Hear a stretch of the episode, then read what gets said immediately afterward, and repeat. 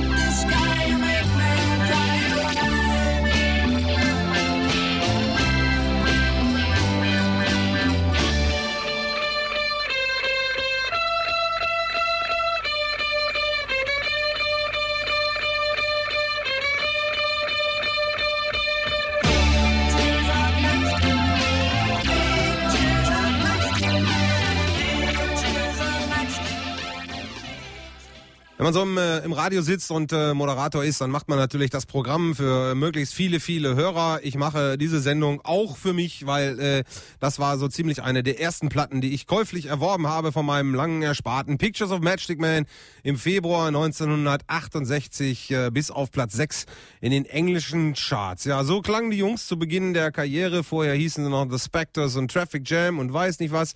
Aber äh, mit Status Quo ging es dann erst mit dieser Platte richtig los. Ich war am äh, letzten Dienstag in Hamburg zusammen mit äh, Björn Sastroth, den kennt ihr ja auch, der macht ja auch ab und zu mal den Hitshake.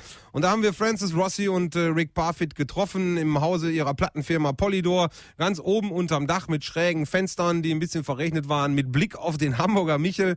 Und äh, was mich also interessierte, was wir Francis als erstes gefragt haben, wie denn dieser Stilwechsel zustande kam, weil sie haben ja erst so Pictures of Matchstick Man und Black Bells of Melancholy, Technicolor Dreams, solche Sachen. Das war ja irgendwie, äh, ne, also es, es, es war, man hatte den den den äh, Eindruck, das wäre so ein bisschen äh, psych, psych, psychedelisch, ne? Und äh, hinterher war Status Quo ja ganz was anderes. Es war Boogie und Rock'n'Roll. Also wie dieser Stilwechsel zustande kam zum Rock'n'Roll und äh, Boogie Sound, mit dem sie bis heute riesige Erfolge feiert, äh, das haben wir also Francis als erstes gefragt. In 65 we were uh, working at holiday camp where I met Rick and we were very much a rock band or rock and roll band similar to what we are now. we got back to England, uh, back to London in um, in the winter of '65 or late '65, and there'd been a kind of a soul boom, and everybody was doing Ride Your Pony and Midnight Hour, and all, and we couldn't get any gigs, and so we had to quickly do a set with some of this stuff in it, and we did that for a while, and then uh, I'd written Matchstick Men, and we were. We had Matchstick Men out, you know, this is jumping a year or so. Matchstick Men came out and was a hit which was kind of everyone thought psychedelic. I don't know. That's just how we did it. I, I never knew what psychedelic meant. Obviously, something to do with drugs, which I didn't even know about at the time. And um, so we were we were a rock and roll band with a soul set and a psychedelic single, and so there was no way it was going to work. And uh, as soon as you had a hit, on those days, whenever you had a hit, all these people from the business were kind of whooshed around you, you know. And I think you should open your set with this song. I think this shirt, and I think you should do your hair, and you should, and this should be. And we were all taken to the same shops and bought the same shirts and the same, and stick your hair, and don't do this and do that. And, and then the popularity sort of went, the records weren't selling, and those people kind of disappeared, and we were left to very much our own devices. And we desperately wanted to um, get reaction from a crowd a genuine reaction rather than young girls who'd seen you on TV for a couple of nights and and so we wanted to identify with the people who were in the audience. And the people in the audience just wore sort of t-shirts jeans and pumps. And so we thought yeah we thought we were being really wild going on stage because we'd gone through a situation where you had to be checked before you went on stage, and if you if your uh, if your clothes weren't in the right condition, the tour manager at the time would make you go back to wardrobe and check it. If the makeup wasn't right and it wasn't here, he'd make you go back and do it. And so we we felt we were being really rebellious by just going on in a pair of jeans, and we thought somebody would come and tell us off, and they didn't. And um, then subsequently, a couple of years later, people were saying, "I love your new image," and we were going image, what that image, qu'est-ce que c'est image, you know, what's, and it just sort of ended up where it is today. It's very comfortable to wear that. I don't, we don't have to think about, I sometimes feel very sorry for um, lots of other acts because they have to think about what they're going to wear on stage and is it cool, is it fashionable, is this thing I should be, we just wear jeans and go to work. It makes it much simpler for us. Mm. 1965 war also das Jahr, in dem äh, Francis Rossi und äh, Rick Parfitt sich kennengelernt haben. Sie waren so eine Art Soul-Band, ne? Und äh, dann kam der Hit Matchstick Man und dann hieß es ja, das ist ja Psychedelic, was ihr da spielt. Und diese Band hatte eigentlich mit Psychedelic wenig am Hut, egal. Äh, dann waren sie also so eine Art Soul-Band, äh, die Soul-Musik spielte mit einem Psychedelic-Hit und das funktionierte natürlich irgendwie hinten und vorne nicht. Sie kriegten keine Gigs. Und Francis sagt, wenn du dann so einen Hit hast, dann kommen natürlich alle möglichen Leute von Plattenfirmen und beraten dich, mach dies, zieh das an und tu das und so weiter und so weiter. Und wenn man dann keine großen Hits plötzlich mehr hat, ne, so die Folgedinger waren dann nicht mehr so ganz erfolgreich, äh, dann sind die Leute plötzlich alle wieder verschwunden. Und da haben sie sich gedacht, Mensch, das Geilste wäre doch, Reaktionen aus dem Publikum zu kriegen. Äh, das Publikum zu der Zeit äh, war einfach gekleidet, äh, Anfang der 70er, Turnschuhe, Jeans, T-Shirt. Und genau das wurde dann hinterher, ja, wurde zum Image der Band, obwohl, wie gesagt, das nie geplant war. Und Francis sagte, ja, viele andere Künstler müssen ständig drüber nachdenken, auch heute noch, was sie auf der Bühne anziehen oder was auch lieber nicht. Und äh, ja, Status Quo hat einfach die Jeans angezogen und dann sind die zur Arbeit gegangen. Ne? So einfach kann das sein, ja.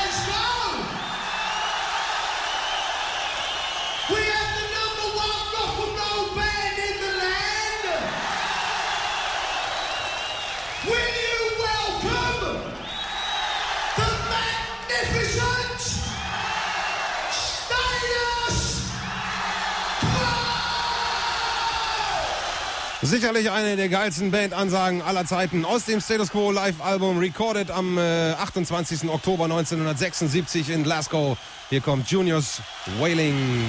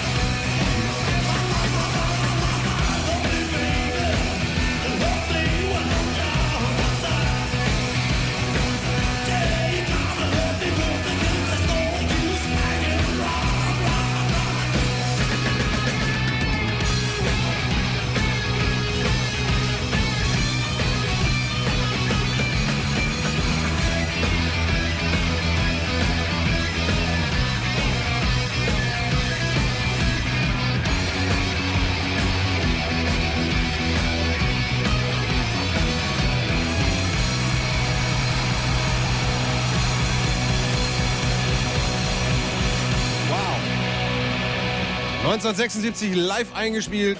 Juniors Wailing, Status Quo. Die haben ja immer so ein bisschen zu kämpfen mit, äh, ja, da gibt's ja immer Leute, die sagen, ach, Birch, Status Quo und äh, nee, und die können doch nur drei Akkorde oder irgendwie sowas. Wo Francis fragen, was er davon hält, wenn die Leute sagen, äh, Mensch, Status Quo, Francis Rossi, du kannst nur drei Akkorde. Normalerweise sagt Francis, äh, äh, normalerweise äh, antworte ich da gar nicht. Uns hat er geantwortet. Ne? I don't have an answer. They're not musicians for one.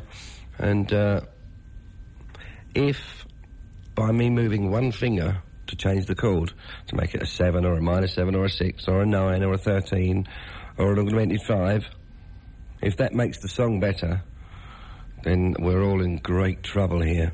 Um, but anybody that believes we can only play three chords is just take.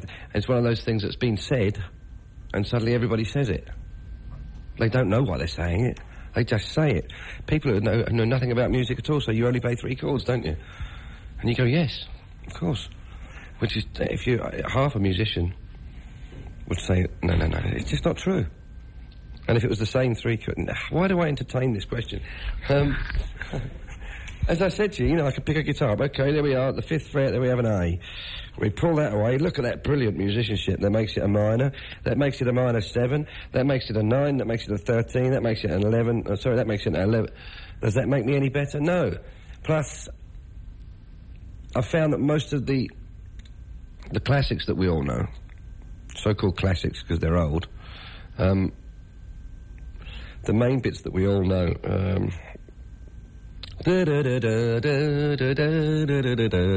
that's three chords in the key of B. The, the rest, the other sections, perhaps a little more. The same with Ness and Dorma, the opera, uh, the little main, what I call chorus sections, are three chords. La Don Immobile, three chords. So, the question is never levelled at us in the, in the way of, wow, you managed to get a melody every time out of three chords. They always go, oh yeah, three chords and it never. I think Down Down was was it three chords? No, it's possibly four. Uh, Caroline was three. Paper Plane was three. But other than that. and as I said, it's funny because if you show somebody on the on the piano or on the guitar, I move that frigging finger and I've played another chord. Wow. Yeah. I get annoyed. I'm sorry. Well, why don't you ask BB King why he plays the same? They wouldn't ask BB King because he goes pop. And the same with Bob Marley. If you said to Bob Marley, why did you only ever play reggae? He'd kill you. Yeah. It was his religion. Yeah. It was his life. And yet they'll say the status quo, why don't you do something different? Don't be stupid. Or Rick has a great analogy. You would not go up to Coca-Cola and say to them, my God, you've been successful for the last 50 years. Why don't you change that drink? It'd be a totally stupid thing to say to someone. And yet they'll say it to us. But we, we have to remember, and I always have to remember this, that if we sell two or three million albums in Deutschland, that means most people in Germany don't like you. And that's the same everywhere. I find that's a great leveller. If we sell two or, two or three million albums in England, 57 million people don't care. If you sell 30 million albums in the US, 220 million people don't care. That's the truth of it. We end up, we, we tend to get, we tend to get carried away with thinking we're important because there's a lot of money, and when there's a lot of money, you get a lot of people around you will do anything you want them to do, whether it's record company, crew, blah, blah, blah, blah. But most people don't like you. I don't care who it is, most people don't like them. The biggest acts in the world, let's say um, Jackson and Madonna, most people don't like them. Ja, das ist so, dass da einer behauptet das, ne, die können nur drei Akkorde und dann sagt es plötzlich jeder. Auch die, die überhaupt keine Ahnung von Musik haben. Klar kann er alle Griffe, ist logisch, aber er braucht sie nicht, weil er so viel tolle Melodien hat und er sagt, außerdem gibt es ja jede Menge Musik, er hat es vorgesungen, es gibt jede Menge Musik, die nur drei Akkorde benötigt. Ja klar, Status Quo spielt immer nur denselben Sound, aber sagt er, frag mal BB King, äh, der wird dich wahrscheinlich gleich in den Boden hauen. Oder hättest du jemals Bob Marley gefragt, wo immer nur, warum er immer nur Reggae spielt, der hätte, der hätte dich umgebracht. Das war sein Leben. Und äh, Boogie und Rock'n'Roll, das ist halt das Leben von Status Quo. Rick Parfit sagt immer, niemand würde zu, zu Coca-Cola gehen und sagen, Mensch, ihr seid so erfolgreich seit 50 Jahren, warum ändert ihr euren Drink nicht? Blödsinn. Ja, wenn du, wenn du so erfolgreich bist, sagt er, dann äh, denkst du immer, Kerl, Mensch, ich bin so wichtig, hast du tausend Leute um dich rum, irgendwie Plattenfirma und so weiter. Und äh, er sagt, man, er sieht das auch von der anderen Seite, wenn äh, Status Quo zwei bis drei Millionen Platten verkauft, dann gibt es jede Menge Leute, die die Platte nicht kaufen. Na klar ist es toll, sagt er, dass man so viel Platten verkauft, aber noch viel mehr kaufen die Platte nicht. Und die größten Acts, die es zurzeit gibt, so ja, Madonna oder Michael Jackson, die meisten Leute auf der Welt interessiert das überhaupt nicht.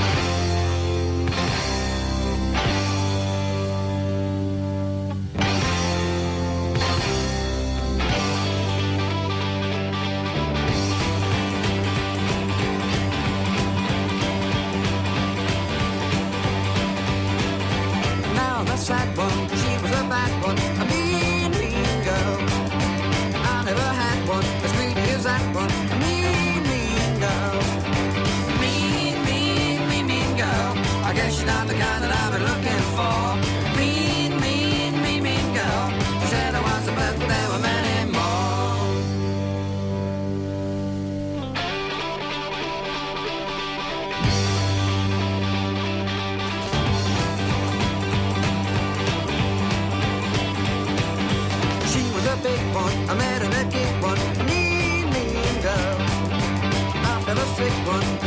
quick one,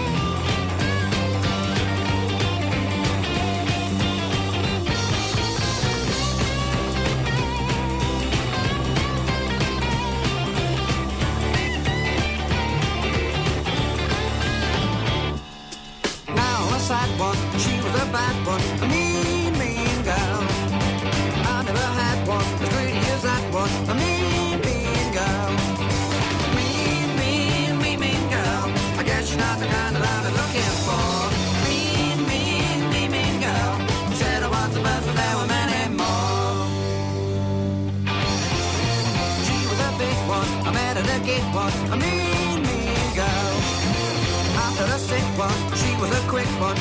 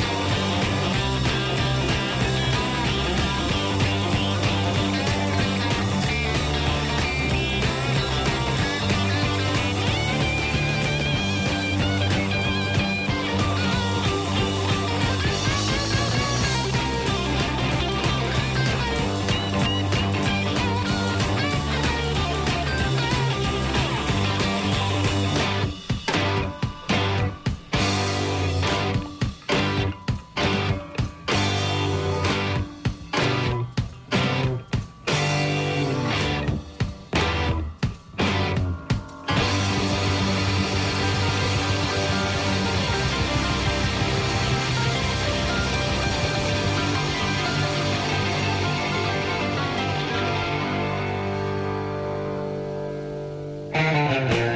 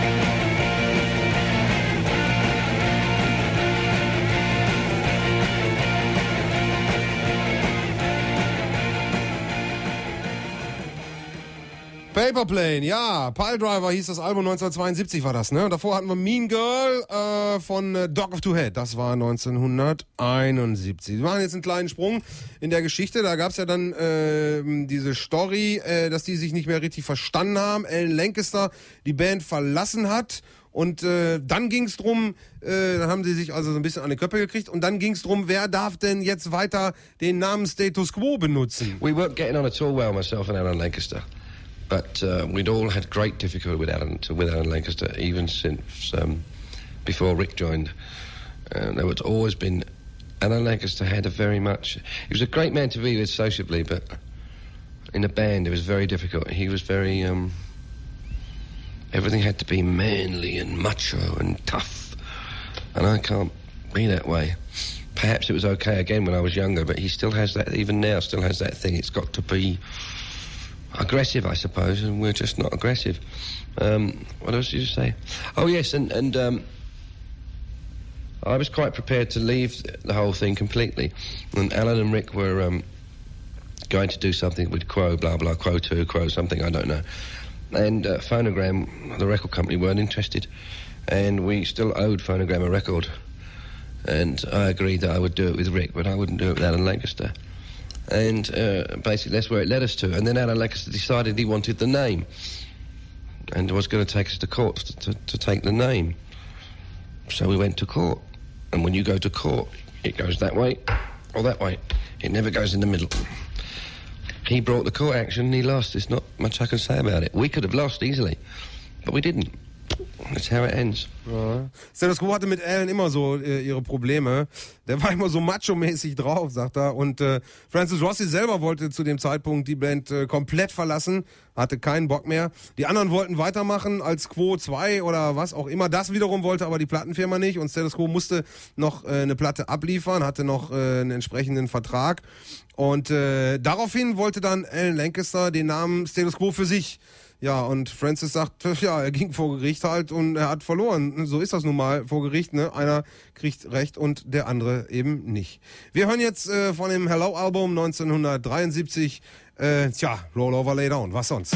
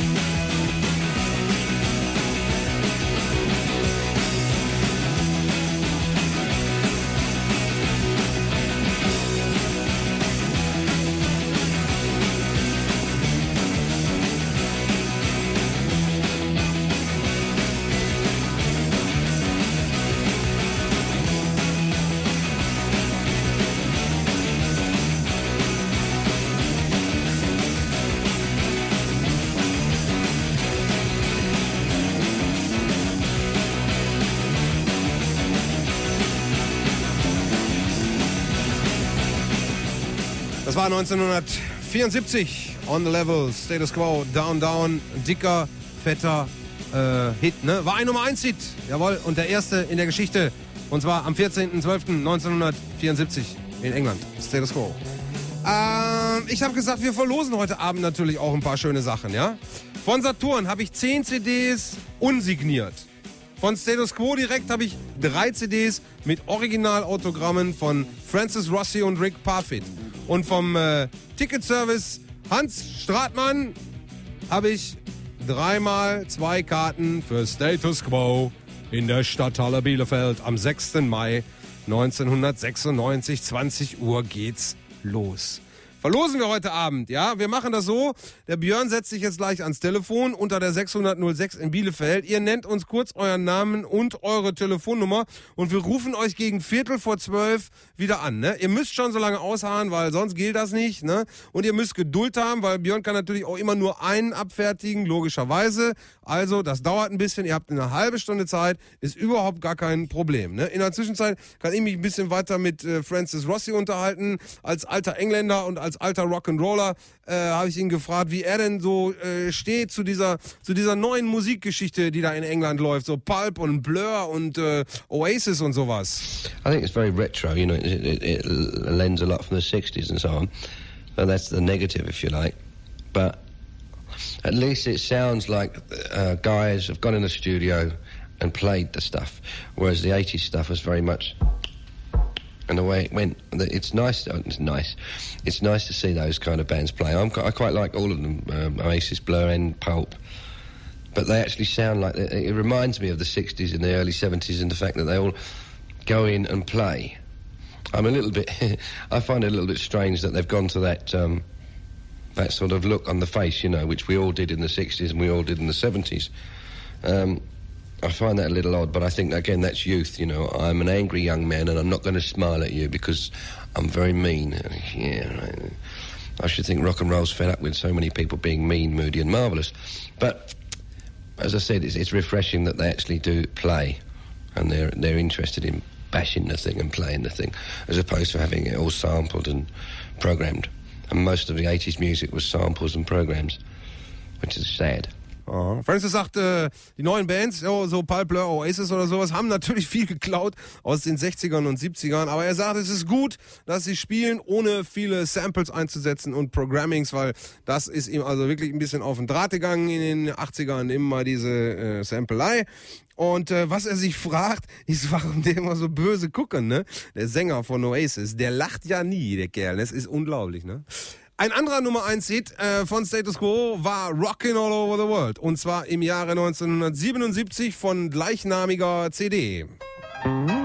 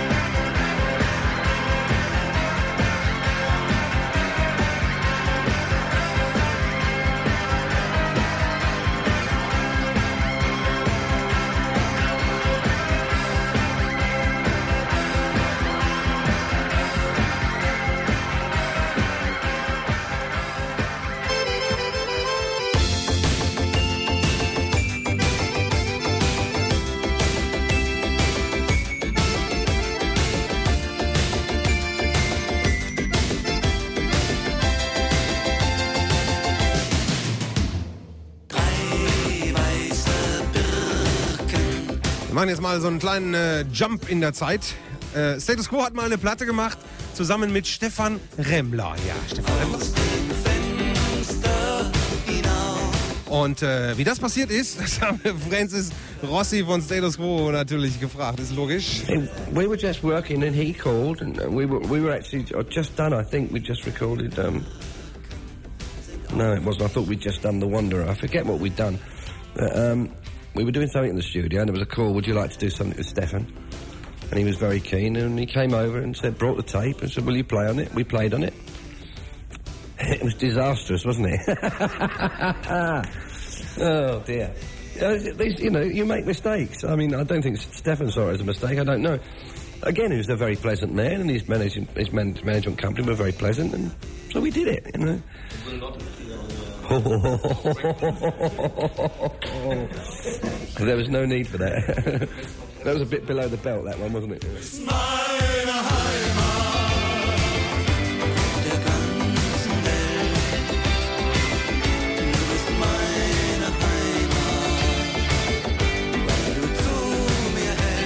Ja, Francis sagt, die, Staff die Sache mit Stefan Remmler, das äh, war so, sie haben äh, gerade gearbeitet an The Wanderer oder irgendwie was anderes, was sie da im Studio zugange waren. Und äh, hat der Remmler angerufen hat gefragt, ob sie bei dem Lied äh, mitspielen würden. Und sie haben gedacht, ach, das ist ja ein ganz netter Kerl irgendwie. Äh, und dann haben sie es gemacht und Francis sagt, es war grausam, es war wohl ein Fehler, oder was? Ah, naja, macht ja jeder mal, ne? Kann ja mal vorkommen. Leute, wir haben in der nächsten Stunde auch noch ein bisschen äh, Status Quo, soll überhaupt kein Problem sein. Ähm, ihr könnt weiter anrufen unter 0521 600 06 für unsere äh, vielen tollen 1000 äh, Preise. Ja, macht ihr das? Das ist sehr schön. Björn ist am Telefon. Bisschen Geduld, wie gesagt, müsst ihr haben, ja? Und dieser hier kommt von dem Album If You Can't Stand the Heat. Yes. 1978 war das Accident Prone. Das ist einer meiner Lieblingslieder. Ne? Ich will ja auch mal was hören hier.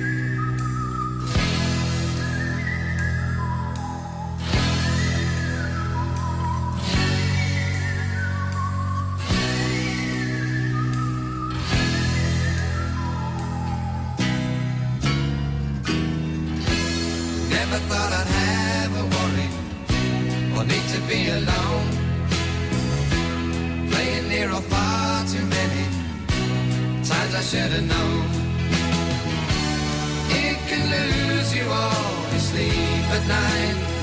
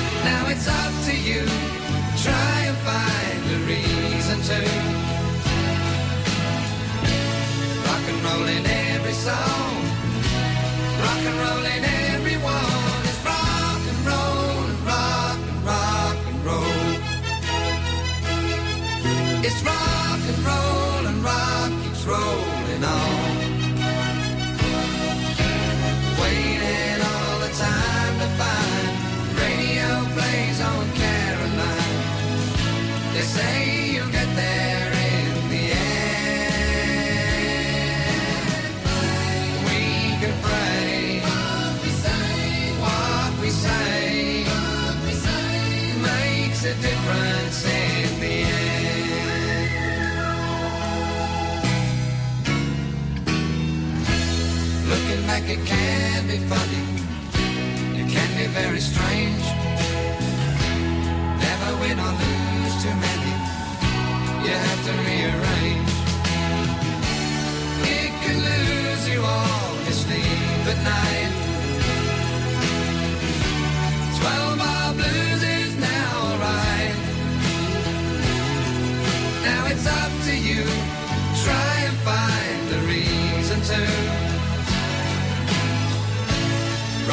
Roll in every song. Rock and roll in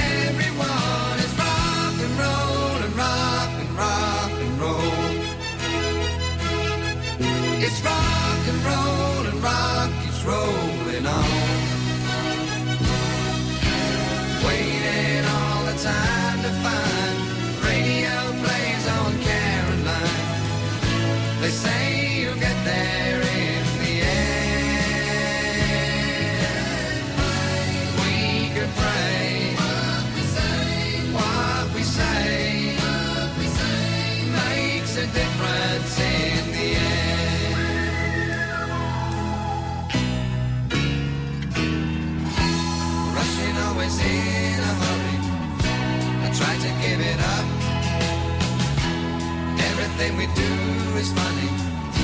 It's never good enough. It can lose you all your sleep at night. Twelve bar blues is now. Now it's up to you. Try and find a reason to rock and roll in every song.